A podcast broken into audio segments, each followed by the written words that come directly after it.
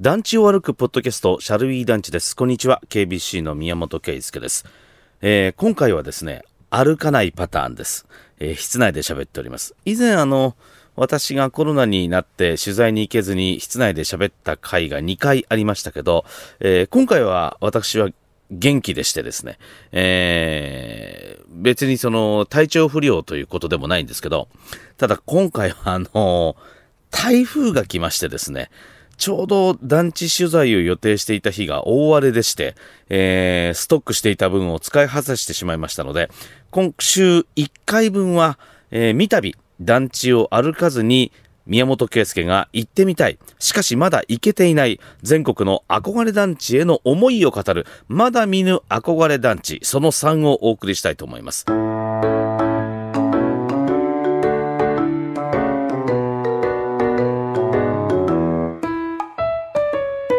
埼玉県三郷市 UR 三郷団地、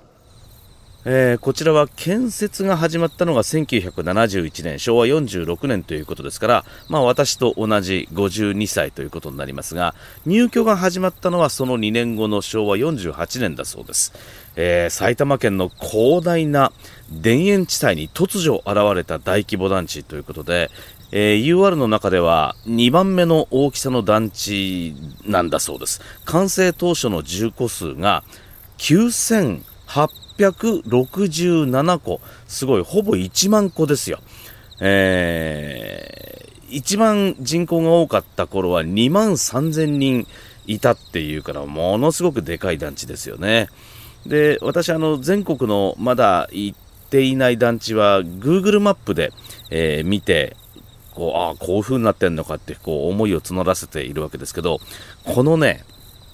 三郷団地についてはもうこの地図で見た段階でキュンキュンしますね。えー、あの、ぜひ皆さんも Google マップで三郷団地を検索してご覧いただきたいと思いますが、あ、ひらがなで三郷です。三郷で漢字で団地。検索してみてください。まあ、とにかく銃刀の並び方がね、他の公団住宅とはもう明らかに違ってますから。で、あのー、簡単に言うとですね、全体としては、この三郷団地は大きな敷地ですけど、北半分と南半分にこう分かれた形になってて、大まかに言うと、北地区が高層の住棟。で、南地区が5階建ての中層の階段室型住棟で構成されています。まあ、どちらもえー、並び方がね、こう、幾何学的にと言いますかね、えー、かなり変わった銃刀の並びになってます。もう何名平行ってそれ何っていうぐらいの、それまでのなんかあの、講談というのは平行に並んでいるものだ、銃刀がというのを全く覆すような銃刀配置になってます。えー、これね、まあ、時代が昭和40年代の後半ですから、日本住宅公団の設立から15年くらい経過していってるわけですよね。で、その中で、それまで多くの団地開発に携わってきた公団が、それまでに得た知見とか、それから進化した技術とか、えー、プラス集合住宅に対する、まあ、皆さんの意識がだんだん変わってきたということもあって、どんな団地が住みやすいかっていうものが変わってきた。そういう時代にあたるわけですよね。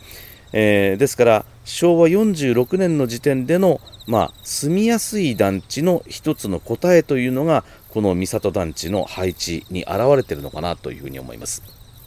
あの以前このポッドキャストで埼玉県の上尾市にある西上尾第一団地を歩きましたけどこの西上尾はですね南面平行配置ではなくて真南に向いた銃刀からそれぞれ30度ぐらい東西に振った斜めの銃刀を連続して配置してました。まあ、カタカナのへの字がずっと続いていくような、そんな並びになってるわけですね。こうすることで、銃刀と銃刀の間に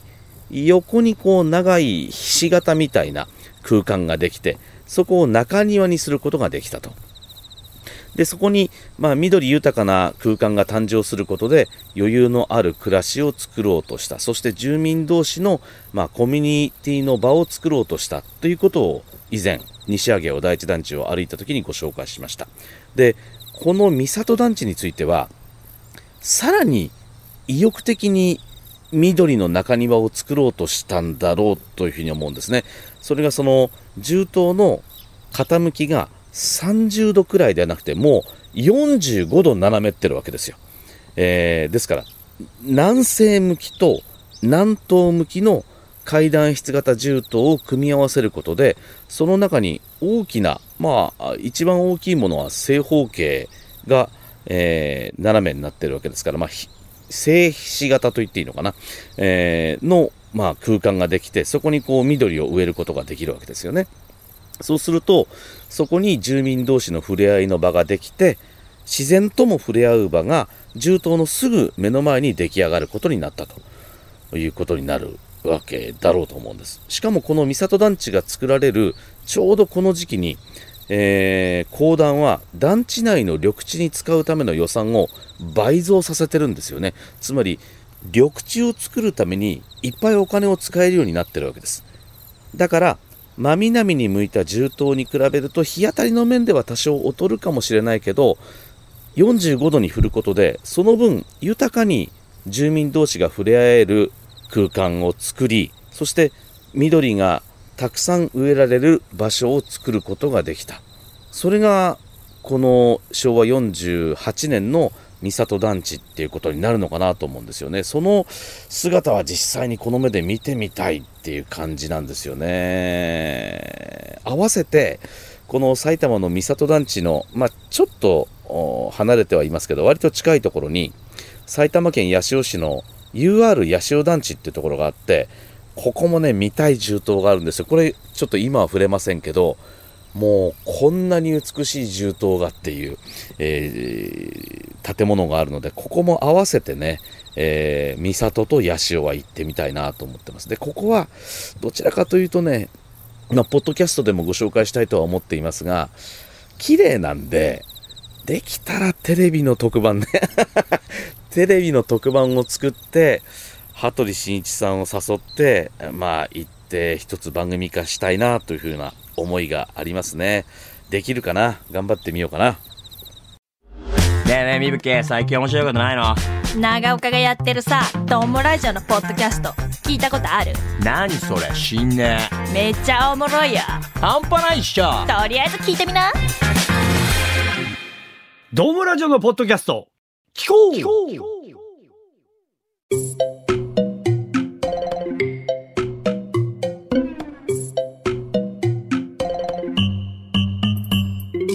さあ続いての宮本の全国の憧れ団地。兵庫県神戸市北区 UR 花山東団地。行ってみたいわ。実はね関西に遊びに行った時にここ見に行く予定だったんですけどちょうどその時あんまり天気が良くなくて、えー、また次回にしようと思って行かずにいる団地なんですが、えー、山の中の暮らしと都市生活は両立するのか？という問題の一つの答えがこの神戸にある花山東団地だろうと思っています。えー、神戸市というのはご存知のようにあの海沿いの狭い平地のすぐ北側に六甲山地が迫っているので、まあ、その六甲山の山の斜面を切って海を埋め立てるという都市開発をずっとやってきた町なわけですが、その六甲山地のさらに北側は、山林を開いた住宅街が数多く作られたんですね。でその中の一つがこの旧公団現在の UR の花山東団地です。えー、時代でいうと1976年昭和51年に入居が始まった団地ということで総戸数が1250戸まあ割と大きな団地ですよね。で山に囲まれた高原に団地ができてるわけです。高層の銃刀とえー、中層5階建ての銃刀などが立ち並んでいる。まあ言ってみれば何だろう。天空の城じゃなくて天空の団地みたいなことですよね。で山の中の暮らし神戸市といっても山の中だからまあちょっと通勤通学はどうなのかと思いきやなんと神戸の三宮から地下鉄に乗って2駅で谷上っていう駅があるんですけどこの谷上という駅で神戸電鉄に乗り換えて一駅のところに花山という駅があるわけです。つまり神戸の三宮から花山駅まではたった3駅なんですよ。1回乗り換えるけど。あのー、と言ってもですね、えー、ピンときた人はいると思いますが、三宮の次に新神戸という駅があって、ここは新幹線も止まる駅ですが、この新神戸から谷上という駅までは、六甲山の土手っ腹を貫く山岳トンネルを8分間地下鉄が走るんで、まあ、えー、途中ワープがあるみたいなもんです。だけど、それでも駅で言うと神戸の都心三宮から3つですよ。15分くらいで花山東団地の最寄り駅の花山駅まで行けるわけです。これ近いでしょ、これ。通勤通学考えたら、15分ってもう近すぎるぐらいですよね。うん。でも山の中なんです。花山駅を降ります。まだ団地はありません。で、川が流れているので、橋を渡ります。まだ団地はありません。橋を渡ると、そこにエレベーターが現れます。これが、なんと日本初の車高エレベーターと言われる花山東グリーンエレベーターというやつです。えー、車高エレベーターですから、あの、垂直に上下に上がるエレベーターではなくて、斜めに斜面を登っていくエレベーターなんですね。高低差が27メートル、結構あるよ。全長が62メートル、結構あるよ。40秒で上に到着します。チーン、エレベーターを降ります。その先に広がるのが山に囲まれた花山東団地なわけです。見てみたい 行ってみたい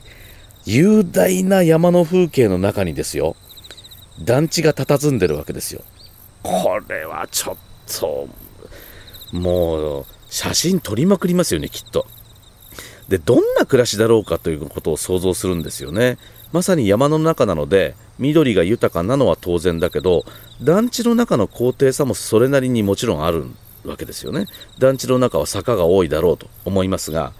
ただ学校とかスーパーとか公共施設に向かう生活動線についてはまあさすがに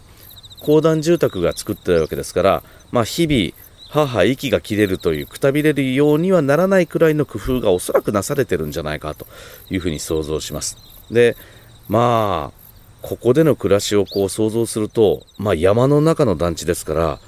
子供はいろんな植物とか鳥とか虫などに囲まれて育つことになるし大人も、まあ、夕方までは神戸の都心あるいは大阪の都心部でこう働いていてそこからまあ都会の喧騒に揉まれて家に地に着くわけですよね。満員電車に揺られて帰ってくる。だけど鉄道まあ三宮から3駅プラスエレベーターで我が家に帰るとそこは山の中なわけですよ。これはちょっとすごいよね。そんなに時間かかってないけどコンクリートジャングルから家に帰り着くと、まあ、そこはまあコンクリートの銃刀だけどシャッとカーテン開けると山々が見えるわけでしょ。いい生活だよねきっと。でまあお年寄りもこう普段山を渡ってくる風に吹かれて季節の移ろいを感じつつも、まあ、病院とかのに通うとしても行き帰りだってさほど、まあ、これだけ鉄道で3駅っていう近さであれば不安はないわけですよねちょっと団地の中の坂道はしんどいかもしれませんけどまあでも人生のトータルで見るとこんな団地暮らしって花山東団地でしかできないんじゃないかな。できないことが多いんじゃないかなというふうに思います。うん。で、あの、まあ、それは暮らす人の視点ですけど、団地を鑑賞するという、まあ、あの、僕らの趣味の面で言っても、すごく便利で、あの、新幹線の新神戸駅からだと2駅ですからね、つまりは。1回乗り換えるけど、これはあの、行かない手はない。UR 花山東団地神戸市北区これはもう近々行きたいと思いますね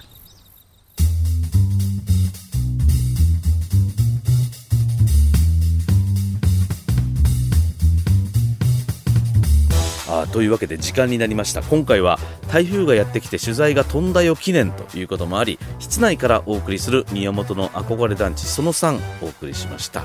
えー、来週配信分からはまたあの、ディレクターの有馬君とともに猛暑の中団地をブラブラする予定ですので何卒よろしくお願いします。シャルウィー団地また来週です。